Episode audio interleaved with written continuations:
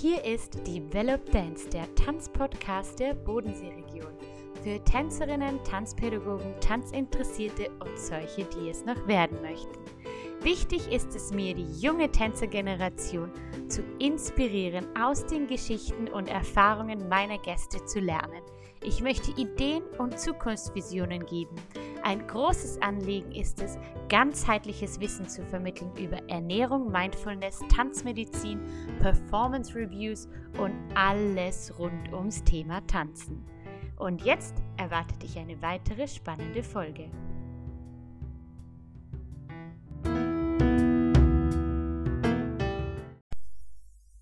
Hallo meine Lieben, I am back podcasting.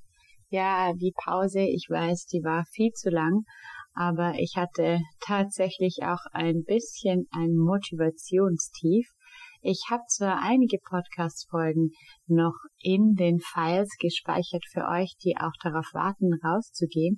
Und meine Lieblingsfolge, ja, die ich eigentlich, auf die ich mich sehr, sehr, sehr gefreut habe und die jetzt auch kommt, ja, die hat mich ein bisschen gequält beim Bearbeiten. Ja, leider ist die Audioaufnahme nicht gerade gut geworden. Ich habe alles versucht, meine Lieben. Ich habe bearbeitet und Filter versucht drüber zu hauen.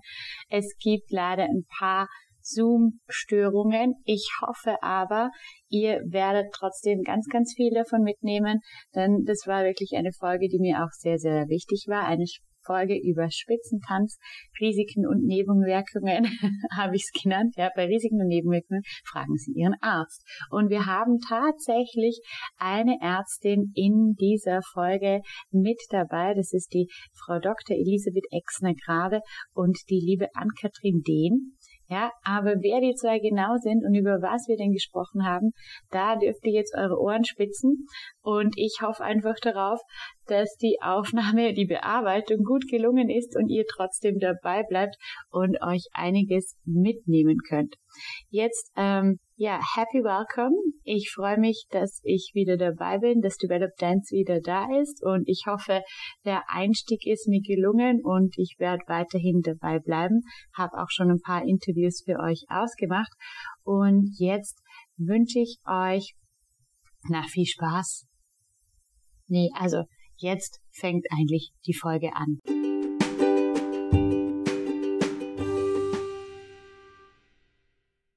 Ich habe zwei hochkarätige Gästinnen bei mir heute. Einmal die Frau Dr. Elisabeth Exner-Grave und ich habe gelesen auf die Vorbereitung, sie ist die Ärztin, der die Tänzer vertrauen und die Tänzerinnen. Sie hat selbst lange getanzt am Tanzgymnasium Essen-Werden und an der Volkwang Hochschule für Tanz, hat ein Medizinstudium gemacht und ist Fachärztin für Orthopädin, hat das äh, Kompetenzzentrum Tanzmedizin geleitet und ist Gründungsmitglied vom TAMED-Verein Tanzmedizin Deutschland und Dozentin für Tanzmedizin. Und, meine Lieben, sie hat ein Buch geschrieben, das ich auch zu Hause habe. Ja, das Video kann ich jetzt zeigen, den zweiten Beweis hier. Ihr könnt es nicht sehen, aber es ist das Buch Tanzmedizin, medizinische, die medizinische Versorgung für professionelle Tänzer, also für Tanzpädagogen oder solche, die das interessiert, kann ich das nur empfehlen. Und zum anderen ist auch hier die liebe Ann-Kathrin Dehn, Diplom-Tanzpädagogin und Bühnentänzerin, hat auch am Tanzgymnasium Essen-Werden studiert und Tanzpädagogik an der Akademie für Tanzpädagogik und Medizin, äh, Tanzmedizin Schwerpunkt, glaube ich, korrigiert mich nachher, wenn ich irgendwas falsch gesagt habe und unterstützt auch den TAMED-Verein Österreich seit August 2020. Herzlich willkommen und schön, dass ihr da seid. Dankeschön. Danke auch. Danke für die Einladung. Sehr schön. Ja, ähm, dann würde ich sagen, fangen wir gleich an mit dem Thema. Also bei mir im Abend ist es eigentlich aufgekommen, ist, ich sehe immer wieder Bilder auf Social Media von Tänzerinnen, die einfach früh auf Spitzenschuhe stehen oder schlecht aufstehen Pädagoginnen, die ihre Schüler vielleicht ein bisschen zu früh auf Spitze stellen oder noch nicht ganz bereit sind. Und da wäre jetzt die Frage, wann sollte man denn eigentlich grundsätzlich mit Spitzentanz beginnen und welche körperlichen Voraussetzungen wären denn ideal? Kann man sagen, dass das Alter oder das chronologische Alter für den Beginn des Spitzentanzes weniger eine Rolle spielt. Also das, was man immer so hört, zwischen dem 12. und 13. Lebensjahr könne man mit Spitzentanz äh, beginnen. Das kann man so gar nicht stehen lassen, denn es steht und fällt äh, der Spitzentanzbeginn mit einer guten Vorbereitung. Das heißt, äh, gängige Lehrmeinung ist zurzeit, dass man also mindestens vier Jahre Ballettunterricht gehabt haben soll mit zweimal wöchentlichen Training, äh, wo dann sukzessive quasi über die Übungen auf den Spitzentanz vorbereitet wird. Und das bedarf natürlich äh, einer ja, gut durchdachten Unterrichtsform auch. Ne? Das heißt, die ähm, klassischen Übungen des Balletttanzes wie Tendu, Dégagé, Tapis, Sur das sind ja alles schon Übungen, die eigentlich den Fuß ganz hervorragend ähm, auch die Anforderungen im Spitzentanz vorbereiten. Denn das Wichtigste ist ja, dass dieses Kind oder das heranwachsende Kind sich nicht auf die Spitze stellt, sondern in der Lage ist, sich aus dem aus der flachen Fußstellung, wir sagen in der Medizin den plantigraden Stand, dann letztendlich mit eigener Der Fuß- und Sprunggelenkführenden Muskulatur auf die Spitze hochrollen kann. Und äh, wer das dann mal ausprobiert, der merkt sofort, äh, welche Anforderungen das inne hat. Und das schafft man einfach nicht, äh, wenn der Fuß nicht gut vorbereitet ist. Vielleicht kann Ann-Kathrin, äh, was du zu sagen hast, mir auf dem Vorgespräch gesagt, du wurdest auch ein bisschen früh auf Spitze gestellt in deinem eigenen Training. Genau. Ähm, ja, ganz genau. Also es hängt natürlich ganz stark ähm, davon ab, wie gut der Fuß vorbereitet ist und alle Muskeln, die dazugehören, ähm, aber auch sonst ans Trainingslevel. Solange ich nicht ein gut geführtes Bein habe, ähm, werde ich auch nicht äh, gesund aufrollen können oder eine Arabesque richtig stehen können. Und es braucht ganz, ganz viel ähm, eben schon in der klassischen Technik, die schon da sein muss, bis ich überhaupt dann den Schritt ähm, machen kann, um an Spitzentanz denken zu können. Ähm, aber gleichzeitig ist auch natürlich die Frage, mit welchem Ziel ich Spitzentanz machen möchte.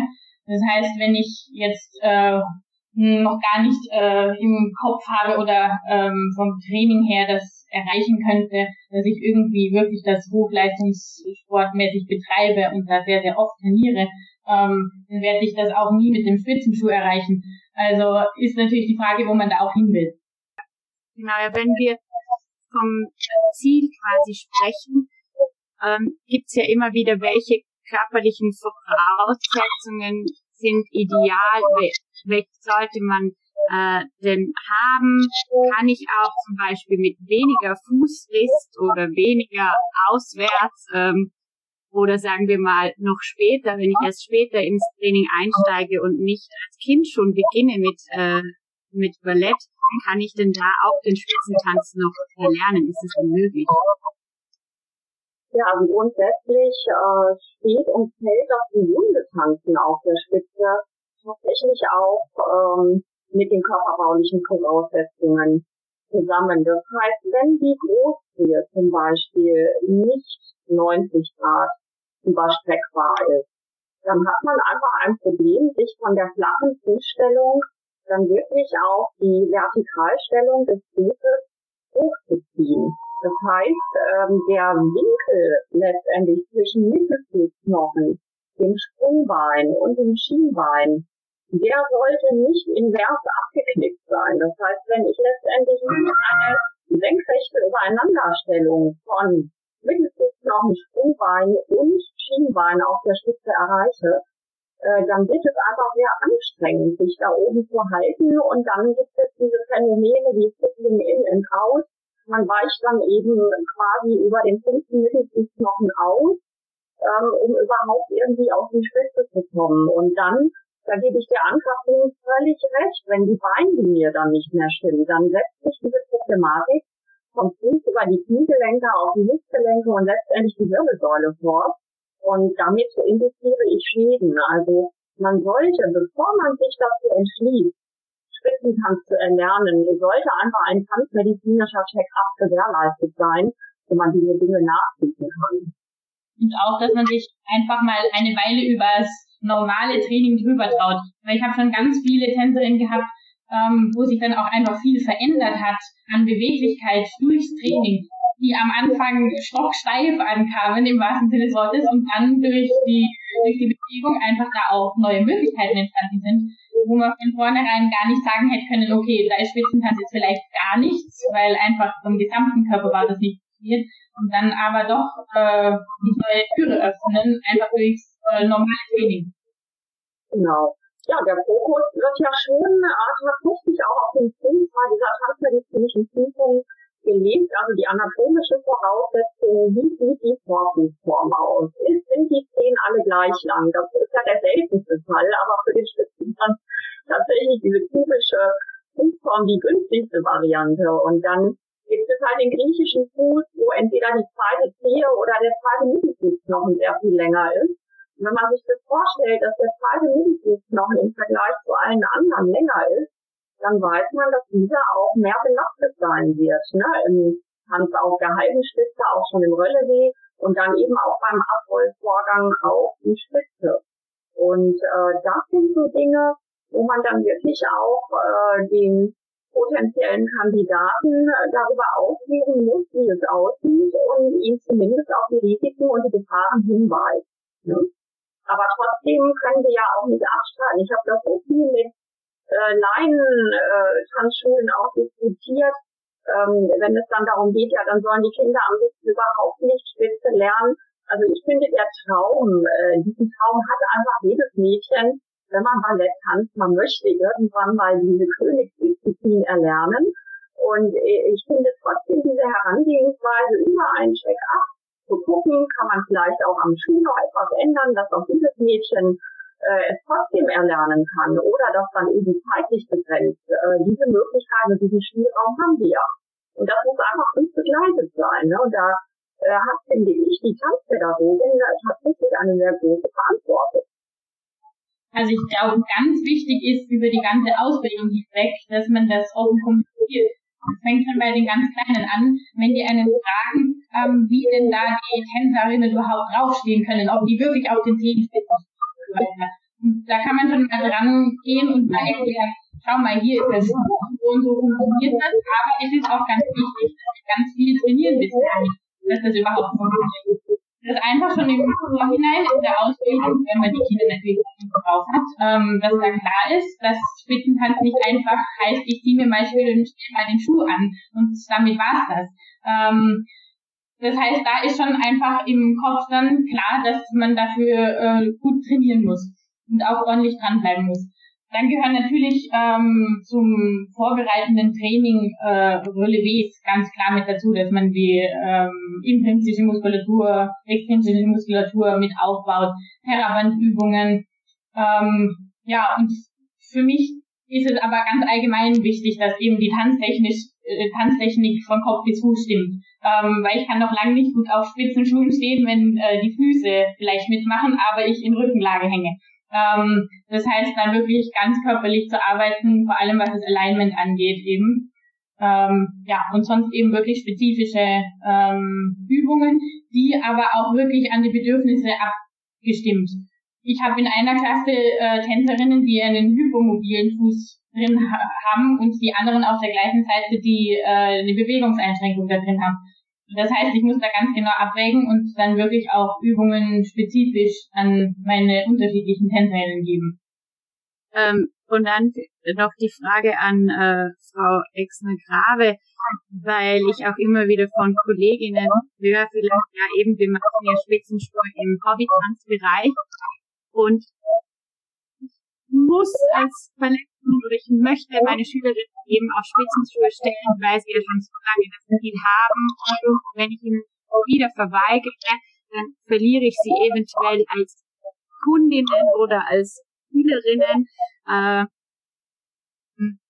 und dann äh, gibt's oftmals die Aussage, ja, wir machen das ja nur hobbymäßig und ich mache das ja mit nur zehn Minuten am Ende der Stunde, auch wenn sie jetzt vielleicht nicht weiter da machen wir noch nicht so viel äh, kaputt damit. Äh, wie sieht es da aus medizinisches aus? Medizin am Ende der Stunde und ja.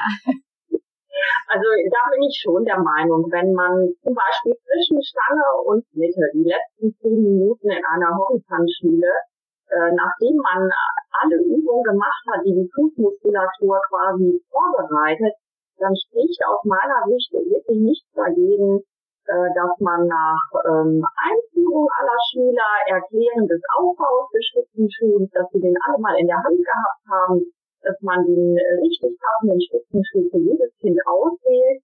Also damit vergehen ja schon eigentlich ein paar Unterrichtsstunden, bis man das äh, gewährleistet hat, je nachdem wie gut der Klasse ist. Ähm, bin ich ganz klar der Meinung, dass man mit zehn Minuten am Ende einer Stange äh, nicht die Füße kaputt machen wird. Also diese Frage stellt sich äh, eher an ähm, den frühen professionellen Bereich. Also wir wissen aus osteuropäischen Staaten, die fangen ja teilweise schon mit neun Jahren mit dem Spitzentanz an, sind aber die Kinder sehr gut vorbereitet und trotzdem äh, kann man mitunter dann auf den Röntgenbildern auch sehen, dass die Wachstumszügen quasi Schaden genommen haben und dann äh, zum Beispiel äh, die Knochen sich eher verschließen. Ähm, Parallelen dazu gibt es ja auch aus der rhythmischen Sportgymnastik, also ständiges Turnen am Schwebebalken mit starker Belastung der Handgelenke im Alter von neun Jahren führt auch zu Wachstumsschäden quasi im Handgelenksbereich. Das kann man schon auch auf die heranwachsenden Füße übertragen, weil die Wachstumsschäden verschließen sich ja eigentlich erst zwischen dem 12. und 16. Lebensjahr, aber sicherlich nicht, wenn das Kind zweimal in der Woche in den Unterricht kommt und dann für zehn Minuten ähm, diesen Spitzentanz äh, praktiziert, in dem Sinne, dass der Spitzenschuh als Trainingsgerät benutzt wird. Also ich habe eher was dagegen, äh, dass man dann äh, quasi äh, sagt, so ab einem bestimmten Alter fangen wir jetzt mit Spitzentanz an, egal, die ganze Klasse beginnt. Und in der Weihnachtsaufführung äh, müssen dann unbedingt auch vom Nussknacker einige Passagen kommen, wo dann die Mädchen, die zwischen 12 und 14 sind, dann auch schon auf der Spitze äh, tanzen. Und was man daran teilweise sieht, also das ist immer eine ganz diese Weihnachtsaufführung.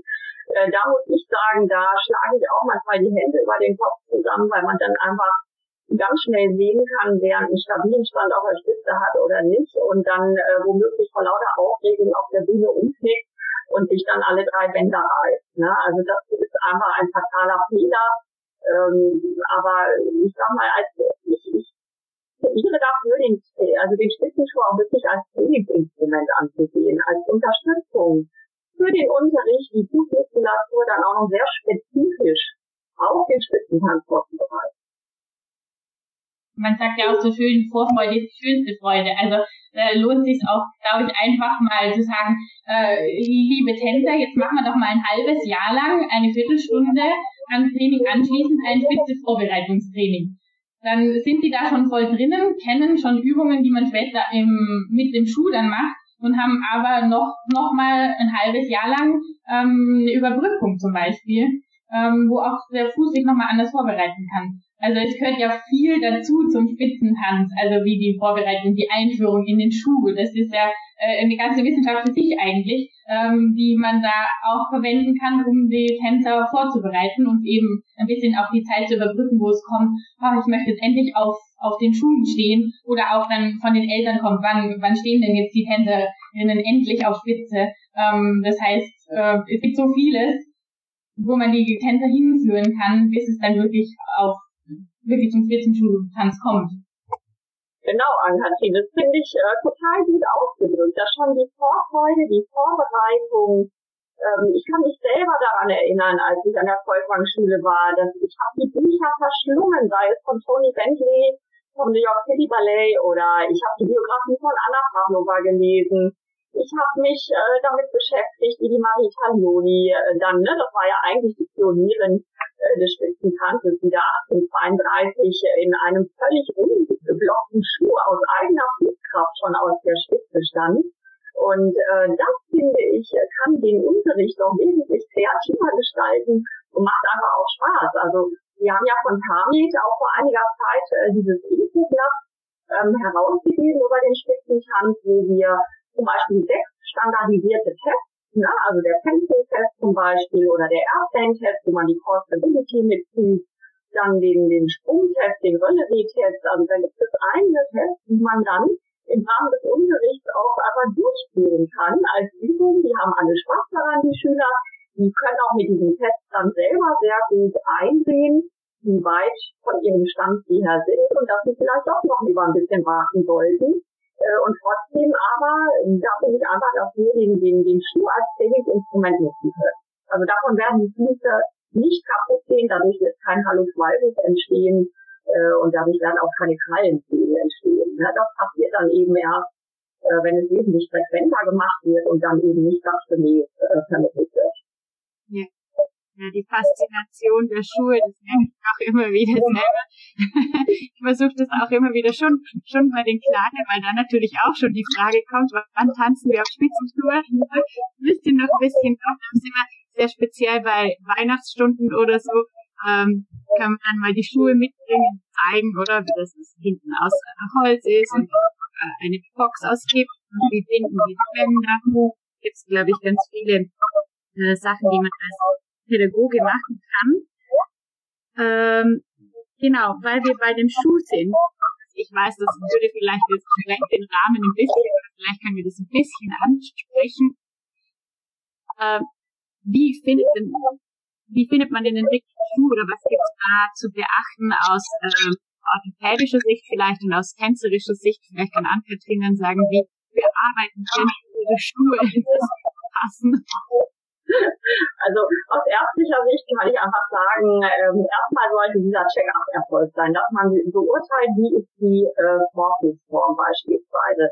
Wie breit ist der Vorfuß? Ist das eher ein schmaler Vorfuß? Ist es eher schon ein ausgeprägter Spreizfuß? Ähm, und den danach wird ja in einem Fachgeschäft für Spitzenschuhe, entweder hat man dort eine erfahrene ehemalige Tänzerin, die jetzt eben einen eigenen Spitzenschuhladen betreibt, oder die sogar noch bessere Variante. Also hier in Deutschland gibt es zum Beispiel eine Organisation, die nennt sich Spitzenschuhe auf Tournee. Das heißt, äh, dort sind ehemalige äh, Tänzerinnen, die sich also sehr gut äh, mit den Anforderungen des Spitzentanzes aus, auskennen und die dann auf Anforderungen mit einer Auswahl von Spitzenschuhen, verschiedene Marken, verschiedene Breiten, Höhen, Länge und so weiter in die, Spitze, äh, in die Ballettschule reinkommen und dann eben äh, ein ganzer Unterricht eben auch der Anprobe gewidmet äh, wird. Ne?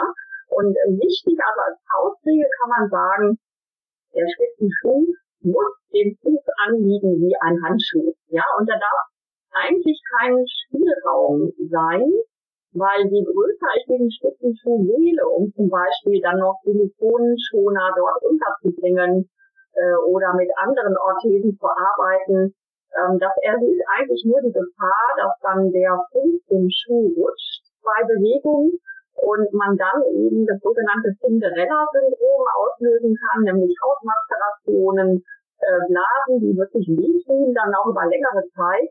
Ähm, und dem sollte also Sorge getragen werden, dass man ruhig wissen muss als Schüler, dass äh, sich das in einem Spitzenschuh vom Fuß anders anfühlt, als wenn man einen Straßenschuh äh. Also der Druck, der sich um ähm, das Hauskleid herum aufbaut, ist schon mal sehr viel größer als in einem Straßenschuh. Ja?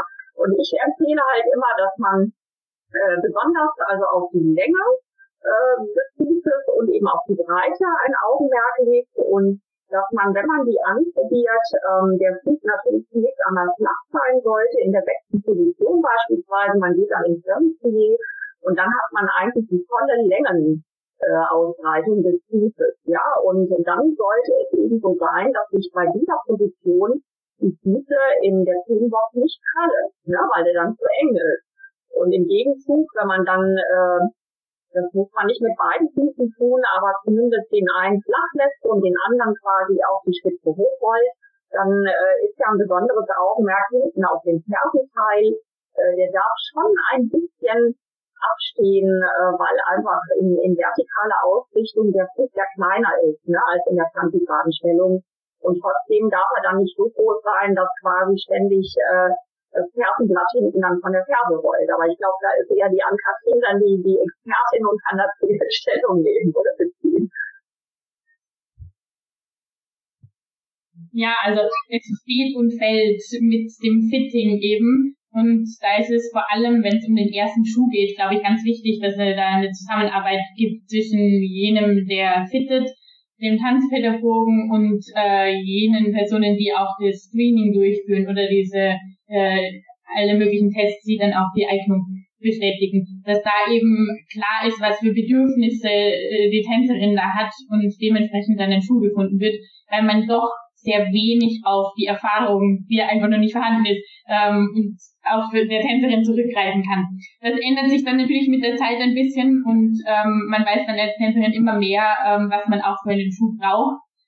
Trotzdem ähm, ja, ist es eine ständ ein ständiges Suchen und Adaptieren immer wieder, weil sich doch auch durch äh, die, die Entwicklung sei es jetzt durch das Wachstum allein oder einfach durchs Training, der Fuß schon auch so verändert, dass es da auch doch immer wieder zu einem neuen Schuh ähm, dann bedarf. Ja, also ich hatte jetzt auch vor kurzem wieder erst ein Fitting und es ist wieder ein neuer Schuh geworden, mit dem ich jetzt aber endlich zufrieden bin. Ähm, ja, aber es sind immer dann wieder Kleinigkeiten, wo man sich denkt, na, das, ähm, das könnte doch noch besser werden und besser sein. Und da hat man ja mittlerweile so viele Möglichkeiten, da wirklich jeden halben Millimeter anzupassen, dass man das auch wirklich nutzen sollte. Ähm, ja, man ist aber wirklich angewiesen auf jemanden, der da offen ist und dem äh, der Tänzerin auch zuhört und wirklich auch die Bedürfnisse dann den Schuh anpasst. Ähm, das ist nicht immer ganz so einfach, sagen wir mal so.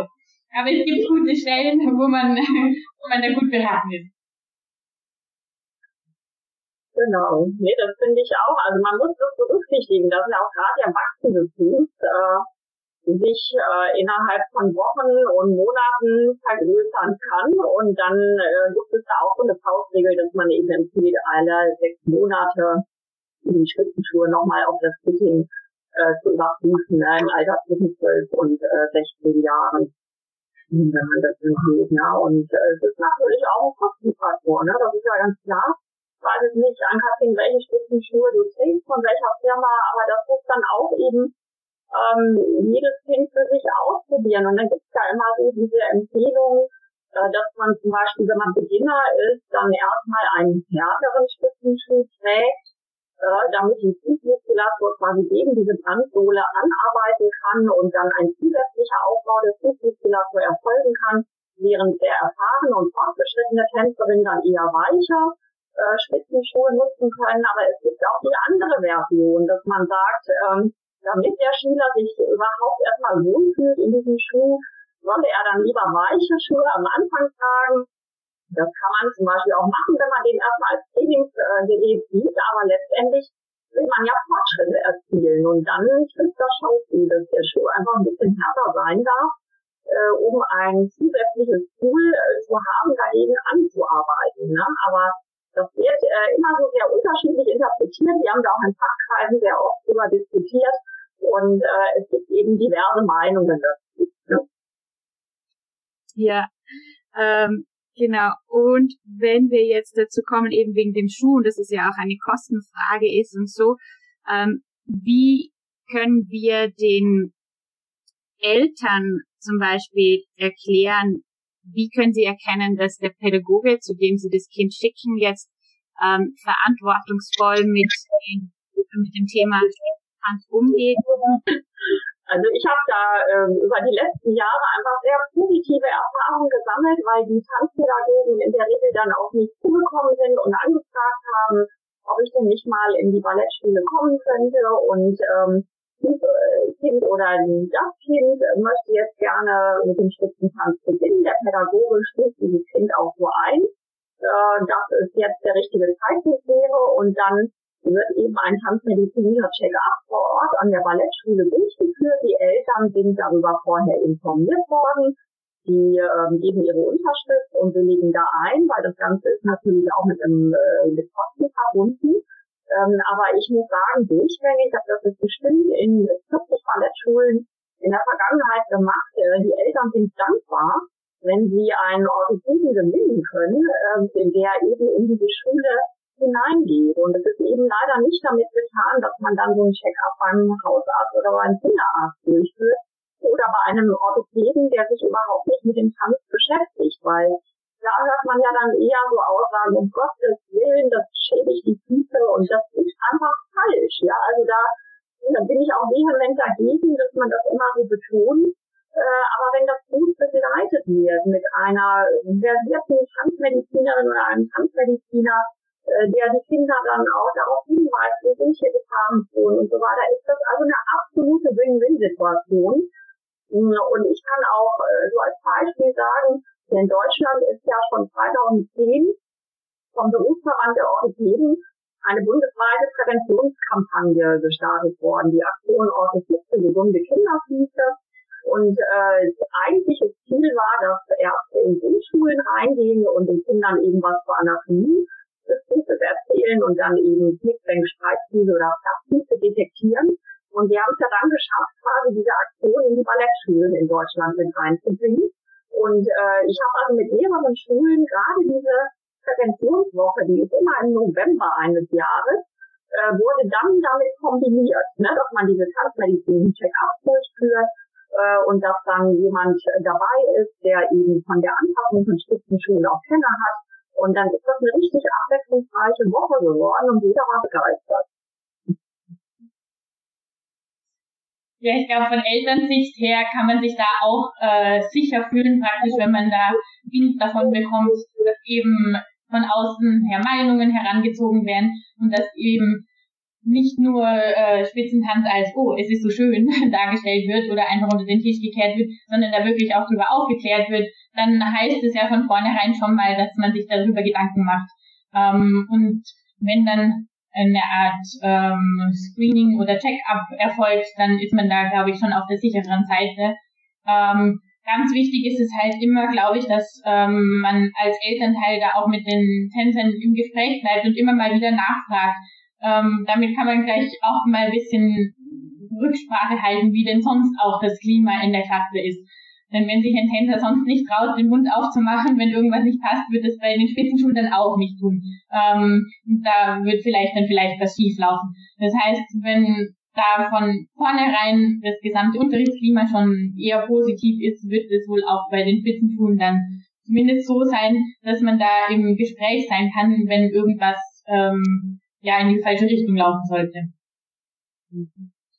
Was würdet ihr zum Beispiel, ich stelle das oft fest, wenn ich vielleicht mit äh, Freunden oder Leuten spreche, die jetzt nicht so mit Tanz zu tun haben und ich dann vielleicht ein Bild zeige jetzt von einer Tänzerin, äh, die nicht korrekt auf Spitzenschuhe steht oder wo man das Gefühl hat, ähm, ich glaube, das Mädchen wurde zu früh draufgestellt oder da könnte äh, was nicht stimmen, wenn sie so steht. Und ich zeige das dann zum Beispiel meinem Freund und ich sage, oh Gott, wie, das geht leider gar nicht. Und dann kommt, was ist jetzt daran falsch? Ähm, Gibt es da vielleicht so, ich weiß nicht, zwei, drei Erkennungsmerkmale, wenn für äh, für Laien von eurer Seite aus, wo man sagen könnte, daran erkennt ihr, dass es vielleicht zu früh bei eurem Kind ist oder bei auf dem Bild, dass es nicht äh, korrekt sein kann? Also so das Paradezeichen ist eigentlich dieser sichelnde Fuß. Ne? Das heißt, ähm, die Fußspitze ist quasi nach innen gerichtet, das Sprunggelenk weicht nach außen aus und das ist ein Zeichen dafür, dass einfach die außen am Sprunggelenk vorbeiführende Muskulatur schlecht oder sozusagen gar nicht trainiert ist. Ne? Und es ist von der Natur aus leider ein Ungleichgewicht da. Wir haben auf der Außenseite vom Sprunggelenk zwei Muskeln, auf der Innenseite vom Sprunggelenk sind es drei Muskeln, die zudem auch noch sehr kräftig sind äh, von ihrer Muskelmasse teilweise. Und ähm, das ist eben also so ein Kardinalfehler, ne? dieses äh, Zupling innen auf der Spitze der Sichelfuß, äh, das ist so das Parade Erkennungszeichen. Oder wenn man den Fuß in der vertikalen Achse auf der Vertikalebene, also auf der Profilebene betrachtet, und die haben eben einen inversen Winkel. Das heißt, das sind solche Knickfüße, äh, wo man sehen kann, dass sich der Körper Schwerpunkt äh, dann krampfhaft verlagert, weil sie es einfach nicht schaffen, ähm, diese Vertikalachse zu halten. Also das, äh, glaube ich, erkennt das bloße Auge schon. Oder man erkennt auch sofort, wenn der Spitzenschuh halt nicht vernünftig sitzt, ne, dass er einfach zu groß ist. Ähm, das sind Dinge, die Balancehaltung ist erheblich gefährdet. Äh, das kann man auch sehen, dass äh, dann äh, Teenager auf der Spitze ähm, quasi das, das Sprunggelenk wie so ein Lämmerschwanz hin und her geht. Ja, weil es einfach diese Stabilität nicht erzeugt wird, diese Vibration. Also das Schulschraube erkennt das sofort. Und da muss man einfach sagen, war das noch zu früh. Ne? Da müssen die erstmal noch auftrainieren und weiter trainieren, ähm, damit sie diese Fähigkeiten tatsächlich auch entwickelt wird. Und ich meine, der Günther Graff an sich, der hat ja schon gesagt, die Füße einer Ballerina sind hässlich zu nennen geschundene, offene Szenen, ne? also es geht dann so weiter in diesem Text. Und ähm, es ist einfach so, der Spitzentanz, äh, der prägt den Fuß und deswegen die Hornhäute und deswegen die Schwielen. Äh, aber ich sag mal, was jetzt schön oder was hässlich ist, ist ja auch interpretationsbedürftig. Ich äh, finde Füße von Tänzerinnen, die ihr Leben lang getanzt haben, äh, also ich bin da, gebe ich auch zu, ganz fußfetisch ist. Ich finde diese Füße schön, weil man gesehen kann, die haben gearbeitet und ähm, die haben äh, einfach ihren Fuß als Instrument benutzt. Ähm, das ist eine Interpretationssache.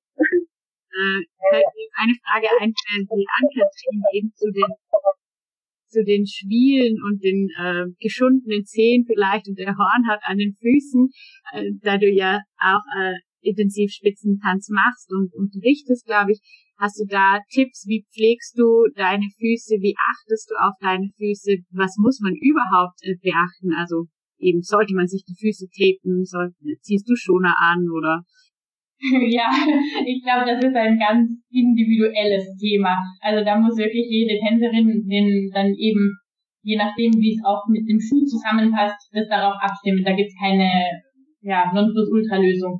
Ähm, wichtig ist allgemein eben, dass man die Füße nicht vernachlässigt, auch wenn die jetzt voller Schwielen sind, Blasen hier und da und man praktisch sie wirklich als Arbeitsmittel ähm, einsetzt, heißt es nicht, dass man sie dann einfach so lassen kann nach dem Training, sondern sollte sich da wirklich ähm, gut drum kümmern, ähm, weil man doch einfach die ganze Zeit darauf steht und ähm, ja, den, der Rest davon getragen wird. Ähm, ich muss allerdings dazu sagen, bei mir, ähm, je mehr ich mit der Tanzmedizin ähm, ja, trainiert wurde und das praktisch als Grundlage dann des Trainings hatte, je weniger ähm, Probleme an offenen Füßen und sonstigen ähm, Schwielen, was weiß ich, ähm, habe ich jetzt durch die letzten Jahre gehabt. Also ähm, ja, mittlerweile fühlen die Schuhe sich dann ähm, schon fast naja, ist übertrieben, aber ähm, kommen schon bald in Hausschuhe gleich. Ähm, nein, ähm, je mehr eben die Technik äh, physiologisch richtig ist, desto weniger ähm, passiert auch in der Richtung. Also jetzt einfach ähm, aus meiner Erfahrung. Ja, genau, ja. Unterschied zwischen Amateur und Profibereich jetzt sprechen. Vielleicht haben Freundinnen, sind jetzt auch eine Folge, die ich gemacht habe mit ähm, Frauen über 30, die noch mit Ballett angefangen haben und noch das Ziel hatten, Spitzenschuhe zu tanzen. Das ist ja auch immer so zwiespältig. Mich fragt man das auch manchmal. Ich unterrichte auch eine Erwachsenengruppe äh, im Ballett und dann ist immer so die Frage, ja, wir machen das jetzt so, schon so lange, äh, haben auch noch den Traum, auf Spitzen zu stehen. Wie steht ihr zu diesem, zu diesem Thema? Also grundsätzlich kann man ja sagen, tanzen kann man in jedem Alter. Ne? Man kann bis ins hohe Alter äh, hineintanzen, weil der Tanz an sich per se einen gesundheitsfördernden Effekt hat. So, und speziell für den äh, Spitzentanz äh, bin ich auch der Meinung, wenn man jetzt 30 oder sogar 40 ist und einfach wissen möchte, wie ist denn das Gefühl, auf der Spitze zu tanzen, äh, ja mein Gott, ja, dann kauft man sich äh, ein paar Spitzenschuhe oder lässt es eben sich vernünftig anpassen und dann kann man äh, versuchen, äh, wenn man eine gewisse Zeit eben Ballett unter also Bedingungen sollte sein, vier Jahre, auch zweimal in der Woche, da bin ich schon der Meinung, ähm, dass diese Vorbereitung einfach äh, stattgefunden haben muss, bevor man sich äh, diesen Spitzentanz widmet. Aber das spricht aus meiner Sicht äh, nichts dagegen, dass man das auch in höheren Alter noch äh, versucht. Allerdings muss man auch sagen, sind die Unfallgefahren beim Tanz auf der Spitze natürlich größer. Ne? Und, und ähm, eventuell haben dann Unfälle, die dabei passieren, äh, auch größere Auswirkungen als eben noch bei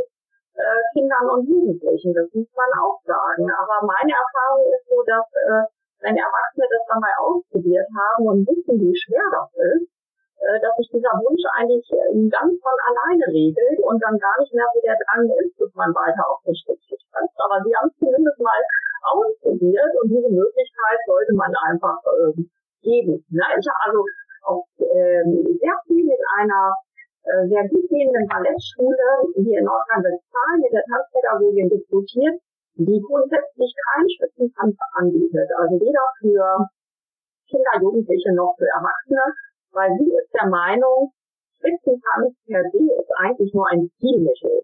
Ähm, und es hat eigentlich nichts mit der Freude am Tanzen an sich zu tun. Und dann sage ich aber immer, aber schau mal, es ist eben schon so, dass durch den Spitzenschuh das Bewegungsrepertoire wird einfach vergrößert. Ähm, also die Form der menschlichen Raumdurchdringung mit einem Spitzenschuh oder mit einem Schleppchen ist einfach eine andere. Und insofern finde ich schon, dass der Spitzentanz auch eine Bereicherung ist, ne, die man äh, durchaus mit ins Auge fassen sollte, egal ob man jetzt äh, Laienschule ist ne, oder ob man Erwachsene oder Kinder ausbildet. Dem kann ich mich nur anschließen. Also für mich ist Spitzentanz auch einfach eine eigene Technik nochmal. Man muss sich schon vorstellen, wie lang man braucht, um eigentlich das Ganze, was man im klassischen Ballett gelernt hat, bis man das wirklich anwenden kann. Das äh, braucht ganz lange. Das heißt, ähm, und auch die ähm, ersten Übungen, die man macht, sind relativ untypische Bewegungen jetzt vielleicht, mal, die man aus dem normalen Balletttraining jetzt vielleicht auch mal nicht unbedingt kennt. Ähm, das heißt, es ist nochmal was ganz Eigenes und äh, eben die Freude und der Traum, das einmal auszuprobieren, ist einfach bei ganz, ganz vielen da. Und dann ist es eben wirklich die Frage, mit was für einem Ziel ähm, gehe ich die Sache an. Und wenn das klar ist von beiden Seiten, wenn sich da auch äh, Pädagoge und Tänzer absprechen miteinander und da das offen kommunizieren, dann äh, steht dem eigentlich nichts im Wege, ähm, das eben so anzugehen, dass es für, für den Tänzer dann passt und dass da auch dann nicht die Motivation weggeht, ähm, weil es eben dann doch harte Arbeit ist, die auch vor allem in der Anfangszeit sehr, sehr lange braucht, bis man da wirklich Erfolge sieht oder dann ähm, mal auf der Bühne steht, vielleicht mit den Schuhen, das braucht doch einfach sehr lang. Und wenn das ähm, klar ist und kommuniziert ist von vornherein, dann lässt sich da auch viel erreichen. Und äh, kurze Zwischenfrage, unterscheiden sich deine Methoden als äh, Pädagogen, wie du Spitzentanz unterrichtest, ähm, jetzt im Vergleich zu von Jugendlichen zu Erwachsenen? Wendest du da andere Methoden an? Oder? Ähm, ich wende ganz individuell die Methoden an. Also so, dass es eben am besten für die einzelnen Tänzerinnen passt, weil die so unterschiedlich sind ähm, und auch so unterschiedlich mit dem Spitzentanz anfangen.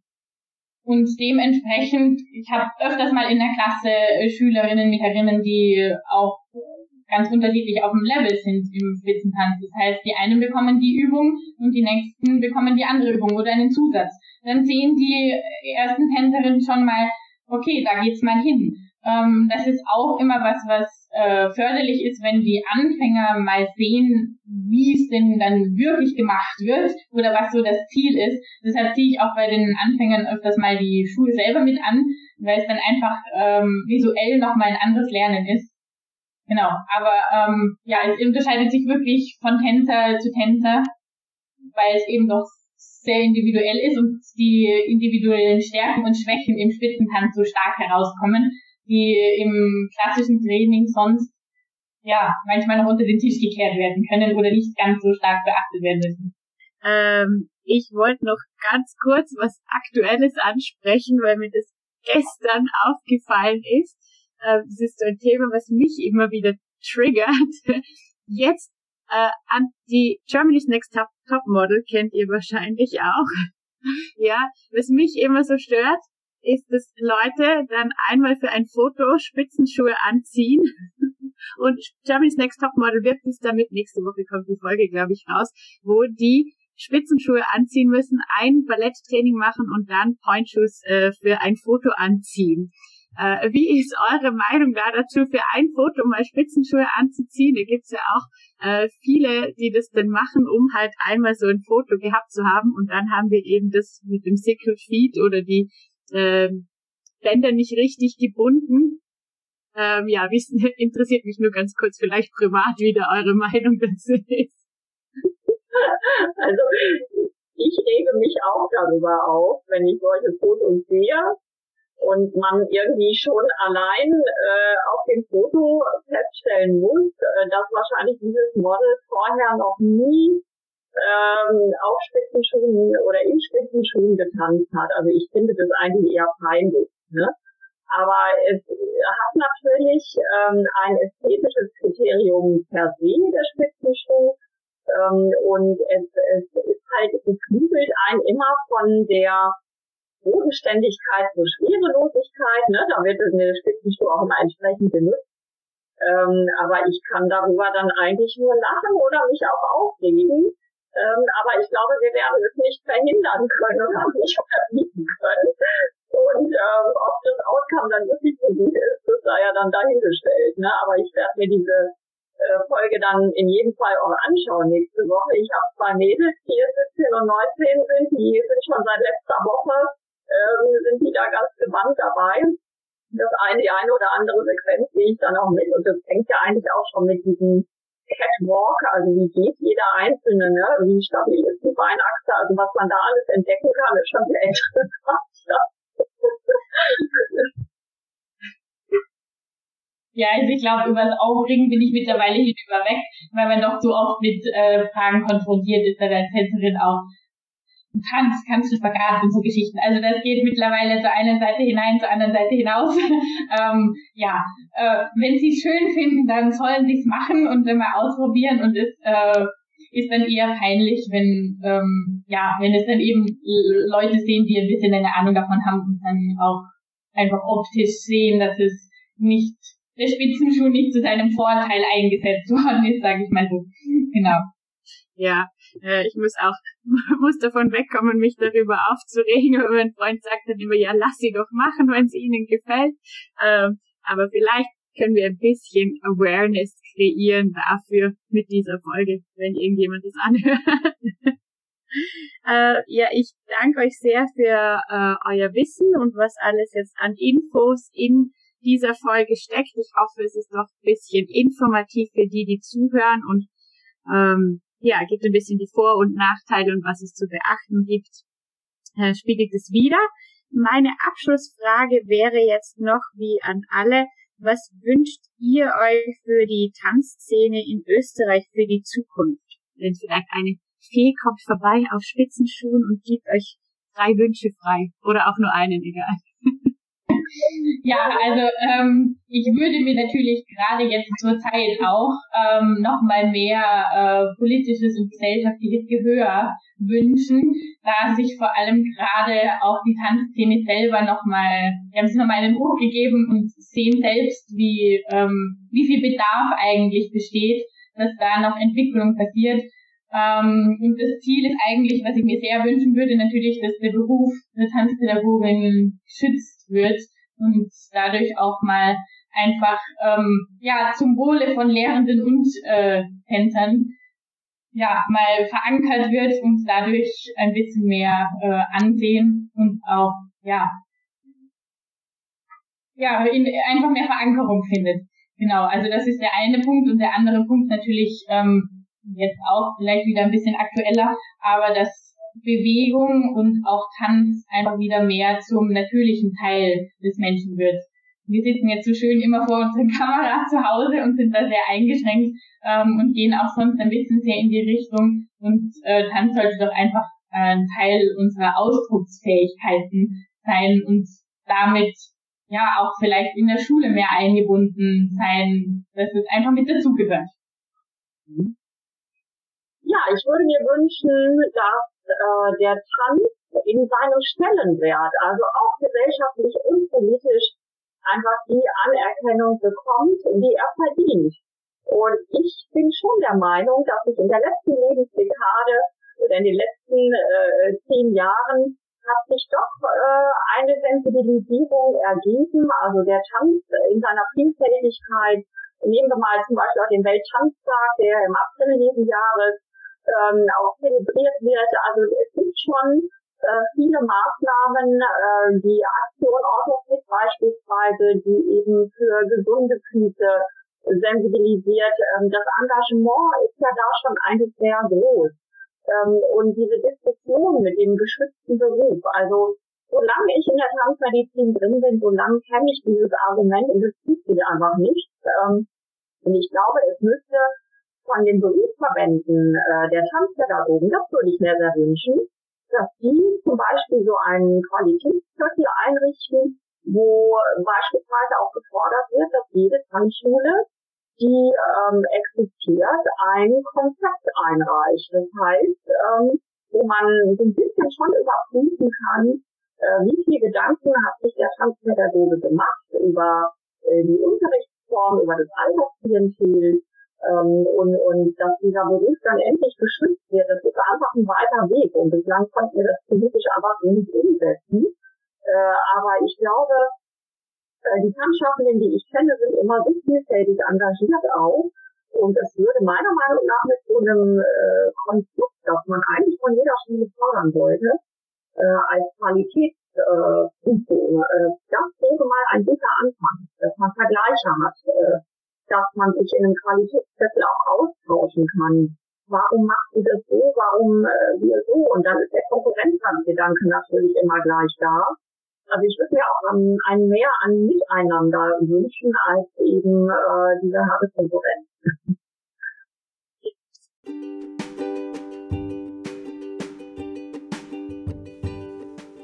Danke fürs Zuhören bei Develop Dance, dem Tanzpodcast am Bodensee. Keep on dancing und bis zum nächsten Mal.